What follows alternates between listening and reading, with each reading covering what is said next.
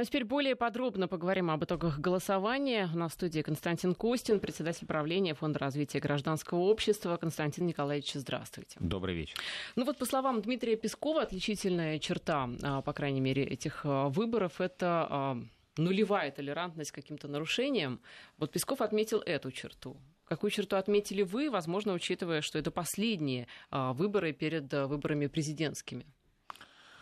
Ну, по поводу нулевой толерантности, это важная особенность этих выборов. Но в целом я хочу сказать, что за последние пять лет а, работа по тому, чтобы сделать процедуру более прозрачной, более чистой, а, вызывающей более, больше доверия и согласия с результатами, она идет постоянно. И здесь надо сказать, что год от года у нас очень существенный прогресс. Если мы посмотрим на то, что у нас уже зарегистрированных кандидатов почти нигде не снимают, а если где-то снимают, избирательная комиссия центральная предпринимает очень серьезные усилия, и кандидатов, как правило, восстанавливают. Если мы увидим, что количество жалоб, серьезных жалоб сокращается раз от раза, если мы видим, что действительно под серьезным контролем а, и внутриполитического блока администрации президента и всех э, и избирательной комиссии, и самих участников выбора находится такой важный фактор, как равный доступ к возможностям по голосованию, то можно сказать, что да, это важная составляющая. Если говорить о приближающихся выборах, э, мне кажется, вот э, в этих избирательных механизмах существенно было одно новшество, которое было применялось только на выборах губернаторов, это отмена открепительных удостоверений. Я думаю, она себя, в принципе, хорошо зарекомендовала. Десятки тысяч граждан в разных регионах получили возможность проголосовать, то есть те, кто живут в одном месте, да вдали от места, где они прописаны, живут и работают. Но это часто у нас бывает, люди достаточно мобильны, они ищут работу, находят ее в каком-то другом месте, и, соответственно, на день голосования находятся далеко, да, Раньше нужно было приехать туда, где ты прописан, получить открепительное удостоверение, теперь это отменено. Достаточно уведомить избирательную комиссию по месту проживания. Да, то есть вот этот уведомительный порядок позволил э, десяткам тысяч граждан проголосовать сейчас. Я думаю, что этот опыт очень положительный, его надо применять на выборах президента, и он будет применяться, и это уже позволит миллионам граждан, ну, то есть минимум, примерно полутора миллиона наших граждан а, проголосовать, принять участие в главных выборах страны. Ну вот э, давайте еще о трендах э, этой кампании, уже прошедшей, поговорим. Ну, во-первых, э, что касается глав регионов, выбирали в 16 регионах, и во всех 16 субъектах победили как раз кандидаты от власти, а вот что касается столицы, то показали неплохой результат, в том числе и оппозиционные политики.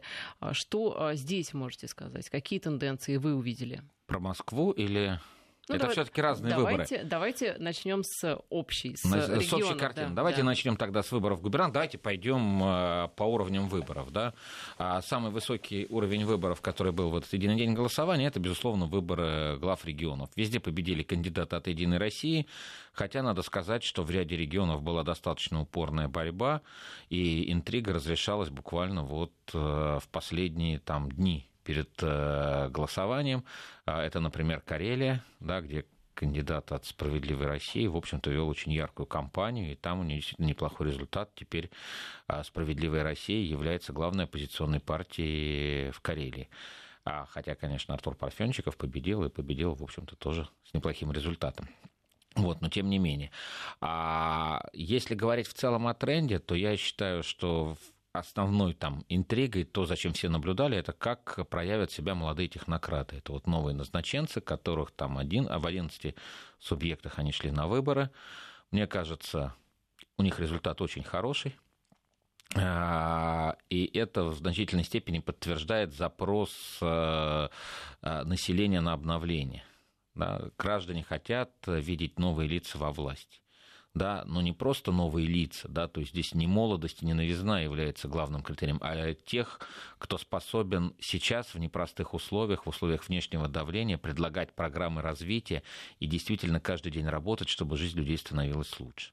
Но ведь э, было не очень понятно до момента а, выбора, когда человек еще никак себя не проявил, как и что дальше этот молодой технократ будет делать. Ну, вы знаете, на самом деле я хочу сказать, за полгода, которые прошли с момента назначения до дня голосования, там у всех по-разному, у кого чуть больше, у кого чуть меньше, да, многие успели себя зарекомендовать реальными делами, решить какие-то старые наболевшие проблемы. сформулировать программы, очень конкретные программы. Там, скажем, программа губернатора Пермского края, она а, приземлена на уровень каждого района. Да, то есть житель каждого района Пермского, Пермского края знает, что будет в, в следующие пять лет сделано по годам. какие больницы появятся, какие появятся школы, а как будут благоустроены дворы, какие появятся медицинские учреждения. То есть, э, на мой взгляд, э, именно такой подход, который характерен в целом этой плеяде, он и привел к такому высокому результату да, и а граждане в этом смысле, они поддержали вот эту тенденцию, которую э, там, этот тренд, который задан президентом, который, в общем-то, начал, говорил начал говорить и делать вот эту вот э, смену поколений в нашем губернаторском корпусе и во власти в целом. То, что, а, вот, э, то, что побеждали кандидаты от э, власти в этих 16 субъектах, говорит о, о том, что просто слабые оппоненты, они недостаточно презентабельны, да, скажем так, у них там повестка какая-то не такая, а, либо о том, что просто их, может быть, нет каких-то внятных оппонентов. Ну, вот э, я уже сказал, что, допустим, у, в Карелии, где был Артур Олегович, да, там э, был сильный оппонент. Ситуация во всех регионах разная. Да, где-то есть сильные оппоненты, где-то нет. Но примечательно, что в 16 субъектах э, именно вот кандидаты от власти победили. Итог-то один получился. Итог один, а это значит в этом смысле власть правильно поняла запрос, который есть у людей, что граждане от власти хотят. Да, ведь на самом деле, когда конкурентность не является, как, вот у нас много, конкурен, конкуренция важна, но конкурентность выборов, да, это не квалифицирующий признак, это опция. Выборы могут быть доминантными, когда есть один кандидат, который сильно превосходит всех окружающих, а выборы, и выборы могут быть конкурентными, когда до последнего непонятно, кто победит. Да, но это не обязательно, это зависит от конкретной специфики региона. Мы же сейчас с вами говорим о результатах. Результаты показывают то, что все-таки результат, то, то, что вот это предложение политическое, которое сформулировал президент, а, оно действительно востребовано. Да, выборы они что делают? Они фиксируют статус-кво, политические пристрастия на конкретный момент времени. Вот сейчас люди хотят именно этого. Да, плюс ко всему надо понимать, что э, есть еще и стратегическая задача, да, потому что, ну, смотрите, нашей демократии 26 лет. Да, в любом случае сейчас э, этап, ближайший, когда в ближайшие годы будут приходить представители нового поколения на, во, во всех сферах деятельности, не только, в, не только в губернаторском корпусе, в политике в целом, в госуправлении, в бизнесе, в экономике. Да? Это, это, это, это очень важная задача, это очень важный вызов. И то, что мы сейчас увидели на примере губернаторов, а, на мой взгляд, это ну, такой, такой очень позитивный кейс, как это можно делать, потому что на самом деле вот а, во всех молодых демократиях, а мы старая страна, но демократия мы молодая, да, вот этот вопрос смены поколений, передачи традиций, власти, это э, очень серьезный вопрос. От него зависит стабильность, от него зависит развитие страны, в конечном счете благополучие каждого из нас. Вот э, слушатель интересуется, а почему выборы практически не анонсировались? Э, было мало рекламы. Вы согласны, что э, действительно как-то мало говорили? Или, может быть, слушатель просто что-то не услышал? А слушатель где живет? Ну, судя по номеру телефона, а, вы знаете, московский, мне кажется, номер, не уточняет он где. Ну, на самом деле выборы же проходили не в каждом регионе страны. Да, поэтому это важное значение имеет. А если мы говорим о Москве, то, мне кажется, здесь э, претензии о низком информировании, они, в общем-то, не вполне обоснованы, потому что, вообще-то, это выборы, которые организуют э, районы, это муниципальные выборы они вообще не обязательно должны проходить в единый день голосования. Да, это все зависит от э, графика формирования власти на уровне муниципалитета первого ее этажа, скажем так, да, и, и там уже, соответственно, есть какие-то средства в бюджете каждого района на информирование, и там уже на уровне района решается, каким именно образом провести это информирование. Разослать всем смс, разместить листовку. Поэтому здесь меня очень удивило, удивили претензии наших политиков, а, руководителей больших партий, которые, как мне казалось, знают э, избирательное законодательство, знают, как в стране устроены выборы, когда они там начали эти претензии адресовать Центральной избирательной комиссии или Мосгорсберкому все-таки это вопрос не вполне по адресу. Я думаю, что если провести в Москве поствыборное исследование, Да, вот в Москве прошли выборы, знаете ли вы том, что они вообще были? Я думаю, что ответ более там, 80% скажут, конечно, знаем. Ну, думаю, вопрос что... явки, тут это уже другой вопрос, можем о нем потом поговорить. Да, поэтому здесь, мне кажется, а, задача организаторов выборов, да, во-первых, всех проинформировать, а, когда выборы состоятся и где можно проголосовать. Во-вторых, а, предоставить всем участникам выборов равные возможности для агитации, и это было сделано.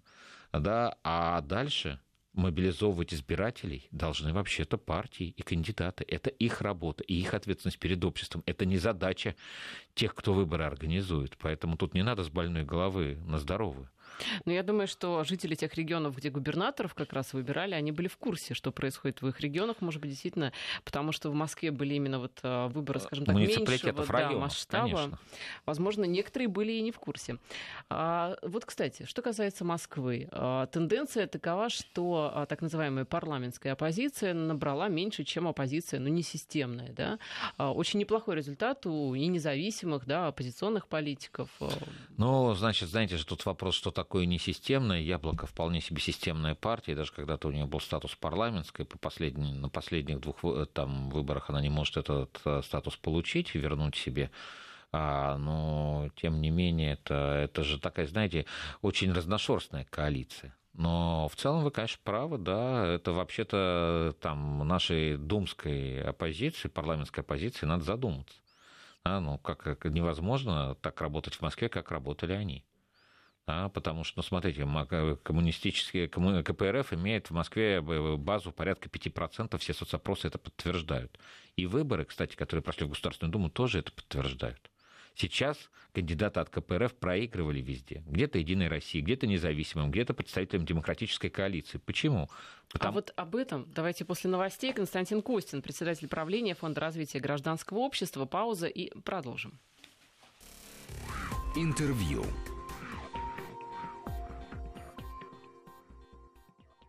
Возвращаемся в эфир. Слушатели интересуются, где Владимир Сергеенко и программа Еврозона. Она начнется в 9, а пока мы э, подводим э, важные итоги голосования, единого дня голосования.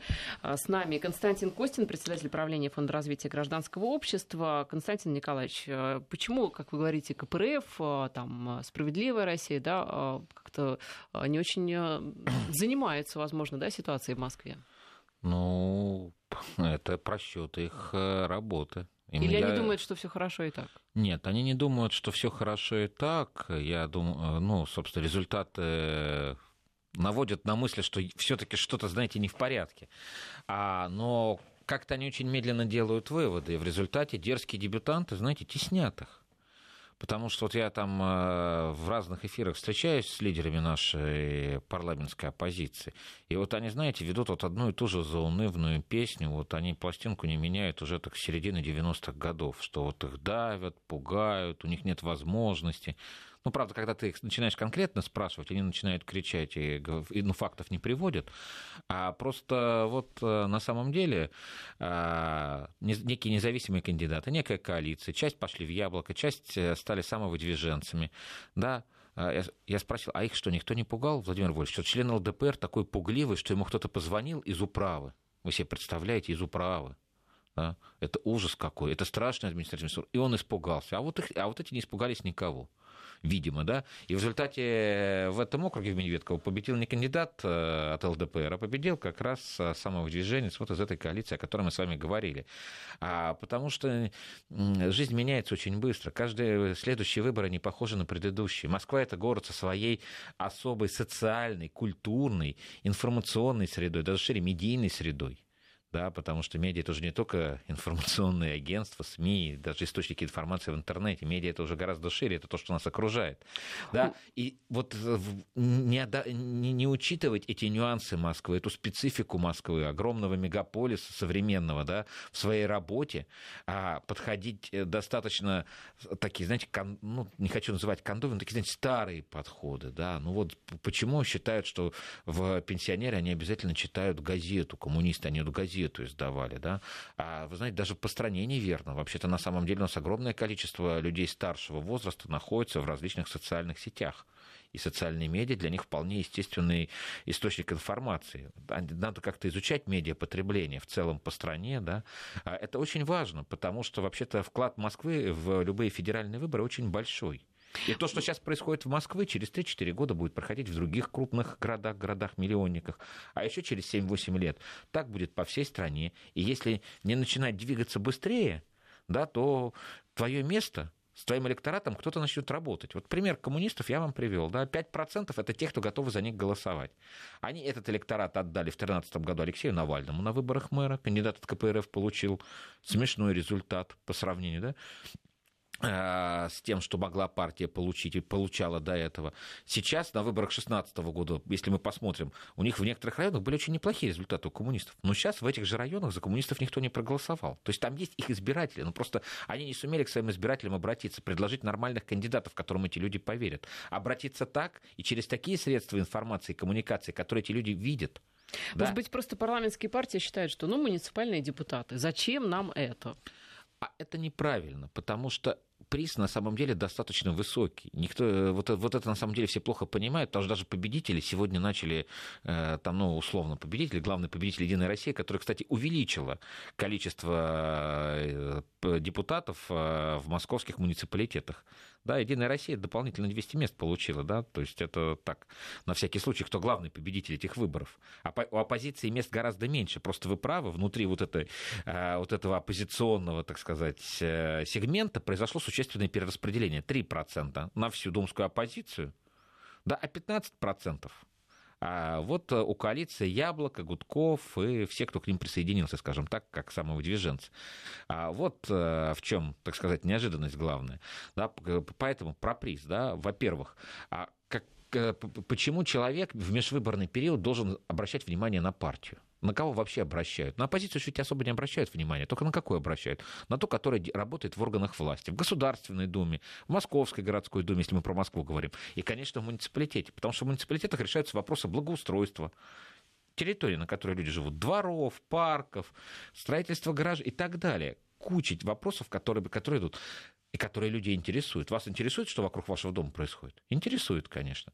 Да? И, соответственно, человек, который этим занимается, да, у него есть законная возможность в межвыборный период, когда никаких выборов нет, с вами работать к вам обращаться, и вы его послушаете. У него есть законное основание, чтобы вы обратили на него внимание. Сколько люди в среднем тратят на политику в свободное от работы время?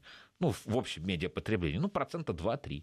Вот есть возможность легально проникать в эти 2-3%.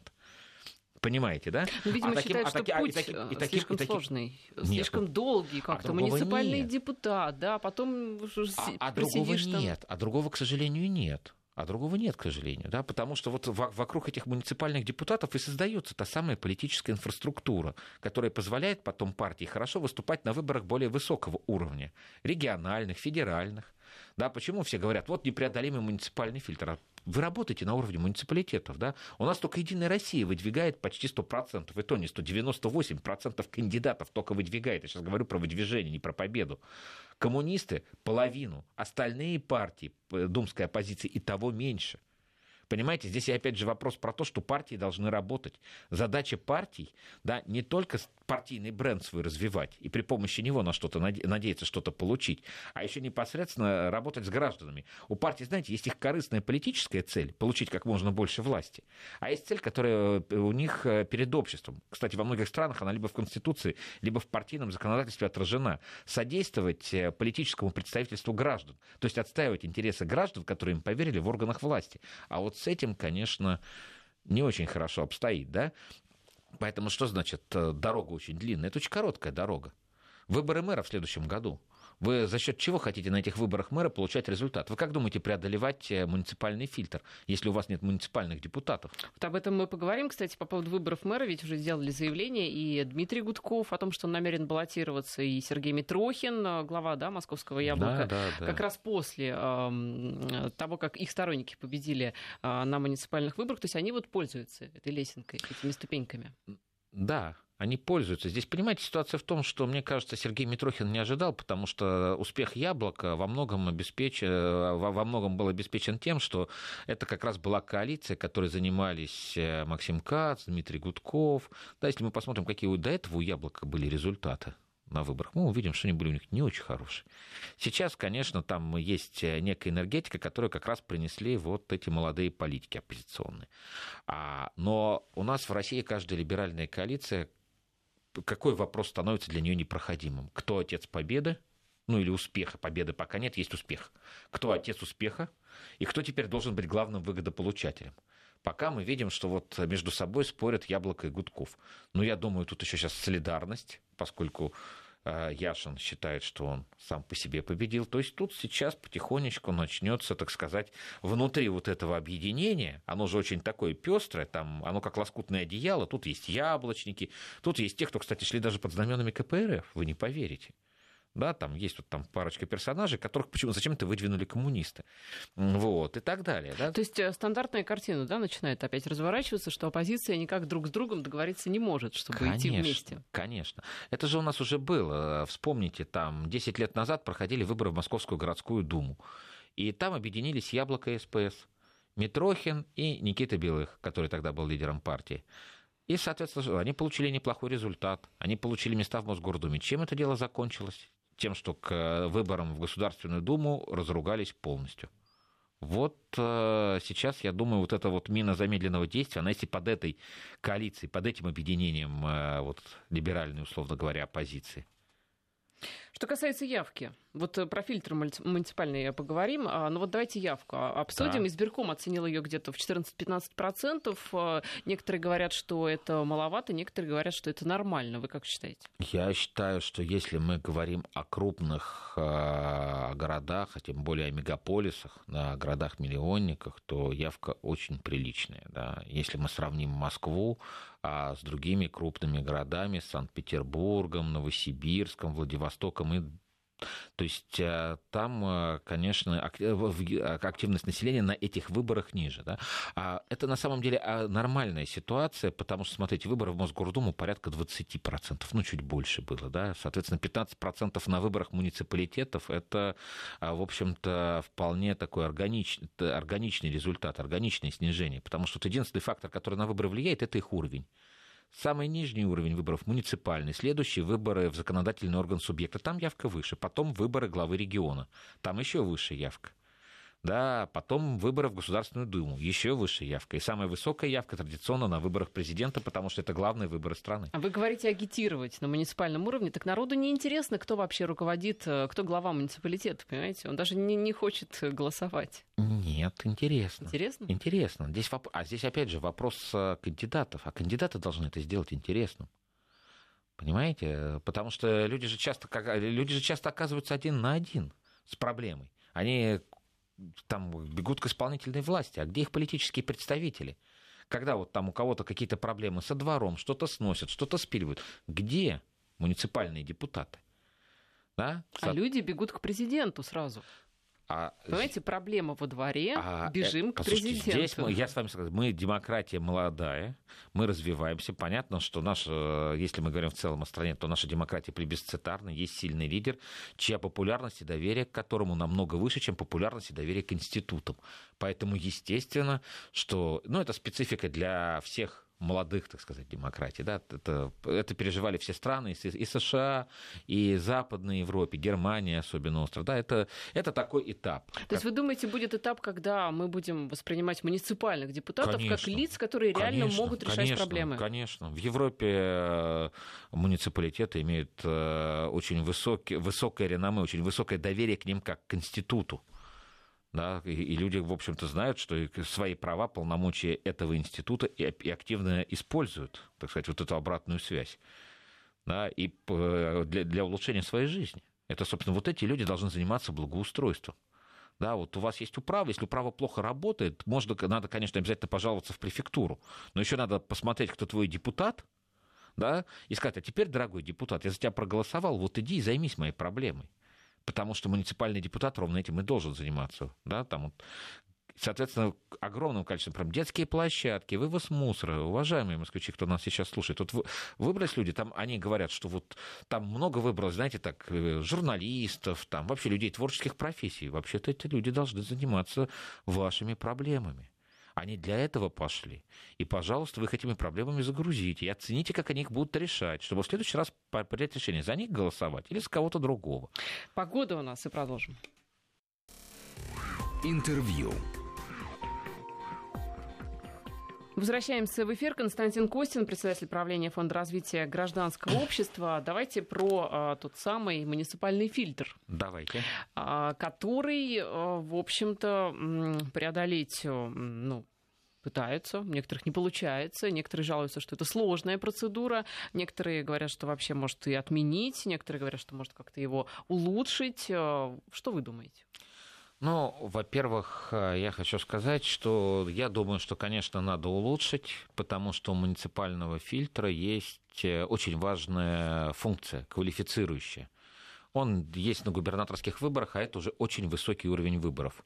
Потому что от людей, которые там в этих выборах участвуют и которые могут на этих выборах победить, зависит жизнь, благополучие, безопасность большого количества граждан да, и это должна быть серьезная кампания, это не должно превращаться там а, в популизм, вот в то, что мы хорошо там видели в фильме «День выборов», да, вот в, такие, в такую вот игру, да, такой в политический театр. Это все-таки серьезный разговор, серьезное обращение к гражданам.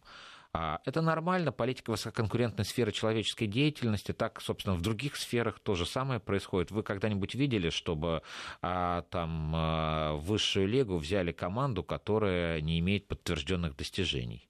Ну или на какой-нибудь международный кубок или на чемпионат мира послали. Смотря, знаете, что считать достижениями подтвержденными. А, а, турнир. Есть турнирная таблица, счет на табло. Поэтому муниципальный фильтр – это возможность э, того, чтобы муниципальные депутаты за тебя проголосовали. Но это все таки не достижение. Это... И это достижение, да. До тебя должны... Как, как, как проще всего обеспечить голосование за себя муниципальных депутатов? Подписи как получить? Как? Э, пойти на муниципальные выборы, если это мы говорим о кандидатах от партии. Партия участвует в выборах, получает необходимое число и просто проводит своего кандидата.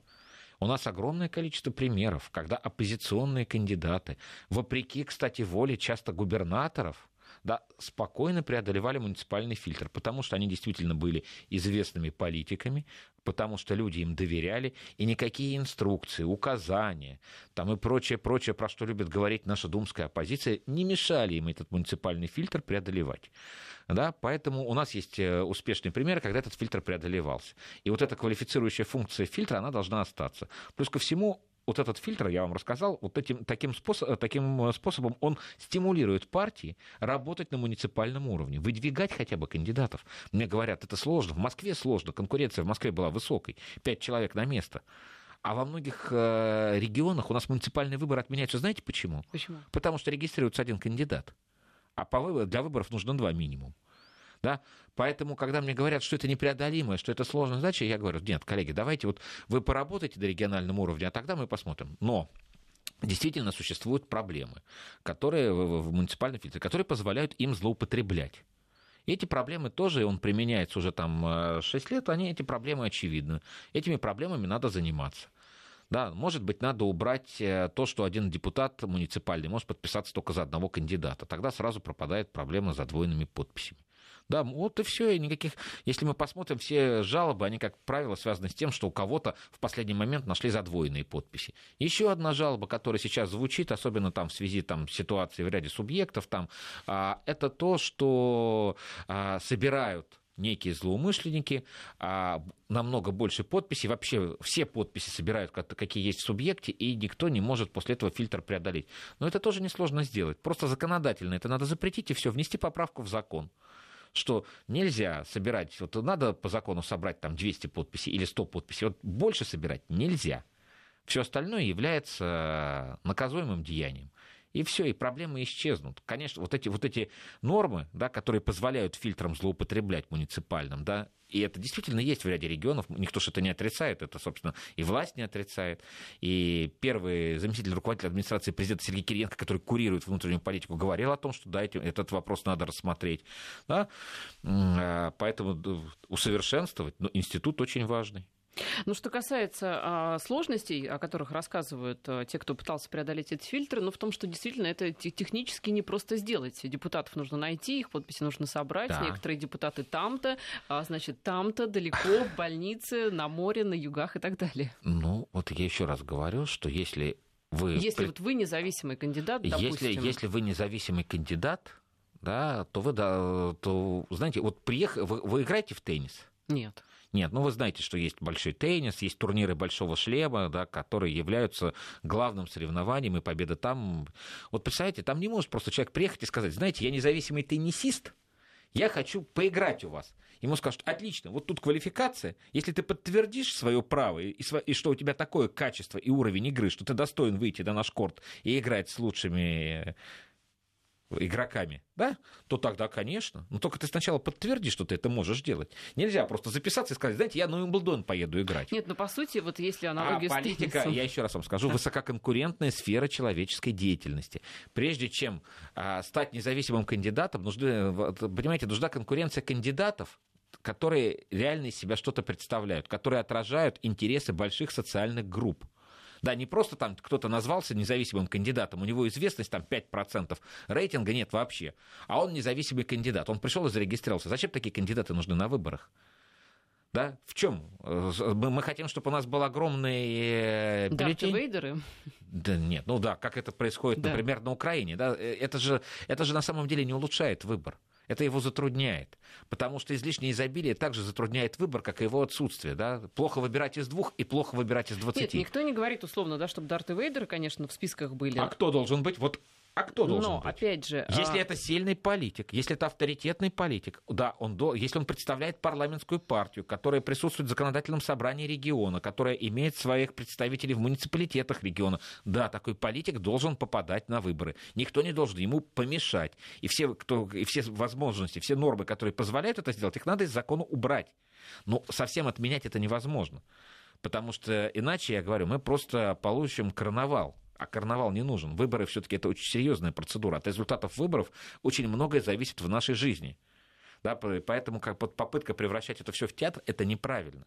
Это вообще наш разговор о будущем, речь, о том, как мы будем жить. Э, да, речь не о театре, а прежде всего о некой а, бюрократизации всего этого процесса. Конечно, никто не говорит, что это должно быть шоу. А я вам и, а я вам и предложил, как его сделать менее бюрократичным. Да? Я вот сказал, как, нормы, которые надо убрать. Да, вот убрать, например, говорю, один депутат, одна подпись. Да, вот сразу огромное количество, э, так сказать, упрощений сразу появляется. Почему один депутат не может подписаться за разных кандидатов? Ну, если он их считает достойными претендентами на участие в выборах главы субъекта.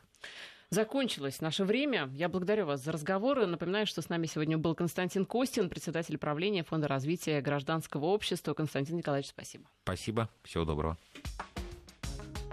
Интервью.